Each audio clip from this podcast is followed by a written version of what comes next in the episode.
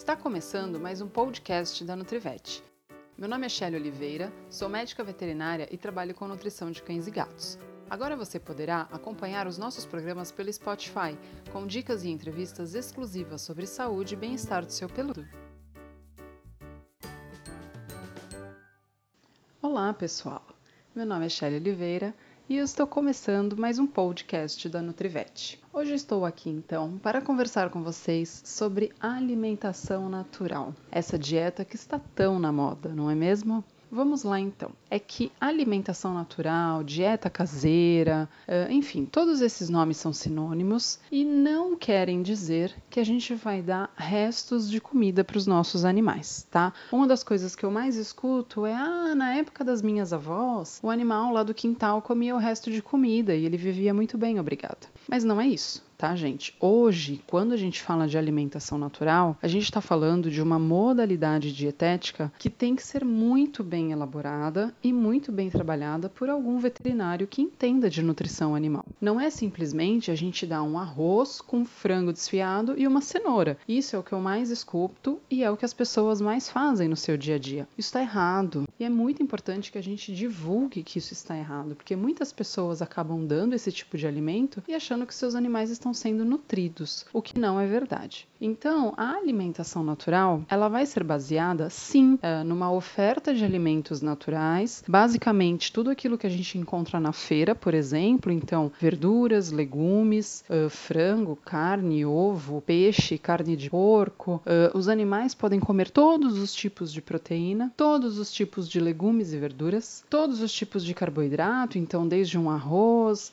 uma batata, uma mandioca, uma mandioquinha tudo isso vai ser permitido nesse tipo de alimentação. Porém, a gente vai precisar fazer a avaliação de cada paciente de forma individual, através de exames, através de uma conversa com esse proprietário, com o seu veterinário clínico, para a gente decidir qual vai ser o melhor cardápio para esse paciente. Alimentação natural, ela pode ser feita tanto para um paciente saudável, onde eu simplesmente quero trocar o tipo de alimentação porque ele às vezes tem um apetite seletivo, ou porque é da minha vontade querer que meu animal tenha uma dieta mais natural, né? Eu tenho muitos proprietários que acabam me procurando porque eles não querem mais alimentar os seus animais com um alimento industrializado, assim como eles não comem, eles não querem oferecer esse tipo de alimento para os seus animais, ou por uma indicação veterinária, né? Então, nesses casos, muitas vezes eu recebo indicação de especialistas ou até de clínicos mesmo, onde o paciente tem alguma alteração em que a alimentação natural vai fazer um papel nutricional muito melhor do que uma dieta comercial. Por exemplo, para vocês entenderem, um paciente que esteja muitas vezes mais velhinho e que ele começa a apresentar mais de um tipo de doença ao mesmo tempo, né? Concomitante. Então a gente tem pacientes com alteração renal, com alteração cardíaca e com alteração de fígado. E aí nesse caso, a gente acaba não tendo uma dieta comercial específica e que vá abranger todos esses problemas, né? As dietas comerciais elas vão acabar abrangendo um tipo de problema. Então você vai ter uma ração para o paciente renal, uma ração para o paciente cardiopata e uma ração para aquele animalzinho que tem problema de fígado. E aí a gente faz o quê? Mistura as três rações? Não, isso está errado, né? Então, nesse ponto, a alimentação natural tem uma vantagem muito grande de ser mais flexível e eu poder fazer um balanceamento de acordo com todas as doenças que estão ali aparecendo naquele momento, tá? É, uma outra vantagem muito grande dela é em relação é, a você estar aumentando a ingestão hídrica desses animais. Então, diferente do alimento comercial, que é um alimento seco,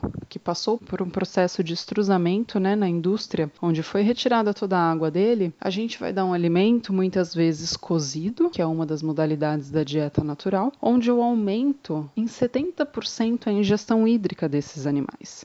Então, nesses casos, a gente vê uma vantagem muito grande, inclusive para aqueles pacientes que têm problema, por exemplo, de formação de litíases, de pedras na bexiga, no rim. É uma das indicações também da alimentação natural. Uma outra vantagem é que muitos animais e até muitos tutores preferem, né? Então, aquele animalzinho que tem um apetite seletivo, ou que dá muito trabalho para comer, ou que o proprietário vai oferecer a ração e dificilmente ele aceita esse alimento seco, essa ração alimentação sozinha, né? Aquela história que, ai, doutor, ele só come se eu misturar um franguinho, ou ele só come se eu colocar um pouquinho do sachê. Então, esse tipo de comentário é o que eu mais escuto na minha rotina. E nesses casos eu sempre falo, talvez para esses pacientes, a alimentação natural seja a solução dos problemas, né? Normalmente eles gostam muito da dieta, por ser uma dieta muito palatável, muito gostosa, e dificilmente esses animais vão dar trabalho para comer. Então, quando a gente faz essa mudança, é quando a gente escuta o proprietário falar: "Nossa, eu coloco o potinho e ele come tudo na hora". Então, essa é mais uma das vantagens, né? Além de toda a melhora que a gente vê desse paciente. Então, a gente vê uma melhora do score fecal, o que é uma grande polêmica. Todo mundo acha que cachorro que come comida vai fazer cocô mole. Isso não é verdade. A gente, na verdade, tem uma redução das fezes, redução de frequência, redução de volume. São fezes que não têm cheiro. Então, isso acaba surpreendendo bastante os proprietários, né? É, a gente tem uma melhora de pelo e pelagem, sem dúvida alguma, e uma melhora de disposição desses pacientes. E isso acontece devido a gente fazer como se fosse uma detoxificação do organismo. Então, quem já fez dieta aí sabe, a gente começa a comer uma dieta um pouquinho melhor, um alimento mais natural, a disposição da gente melhora. E com os animais acontece a mesma coisa. Então, como vocês podem ver,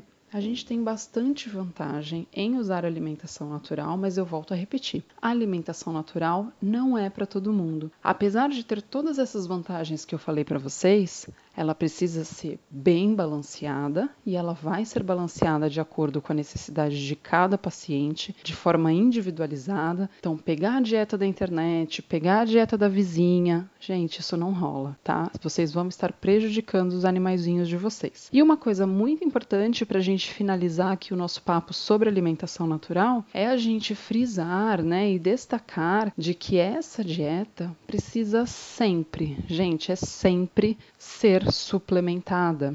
A necessidade do cão e do gato é muito diferente da nossa necessidade. E com isso, a gente percebe que na hora de você formular a dieta, quando você faz análise num programa de balanceamento, você percebe o quanto fica deficiente em várias vitaminas e minerais. Portanto, gente, toda vez que a gente tirar 100% da ração desses pacientes, a gente vai precisar entrar com suplemento. Então, animais que comem comida natural vão tomar suplementação, seja de um produto comercial, existem vários no mercado, ou seja, de uma manipulação feita por esse veterinário em acima da dieta que esse paciente vai estar recebendo. Agora, ficar dando comida sem balancear e sem suplementar, a gente vai estar tá muito mais prejudicando a saúde desse paciente do que melhorando. Então, se vocês gostaram dessa ideia, se vocês têm vontade de fazer alimentação natural para o seu pet, procurem um veterinário que entenda de nutrição. Se ficou com alguma dúvida, manda para mim que eu respondo para você. Espero vocês semana que vem no próximo podcast da Nutrivete. Um beijo!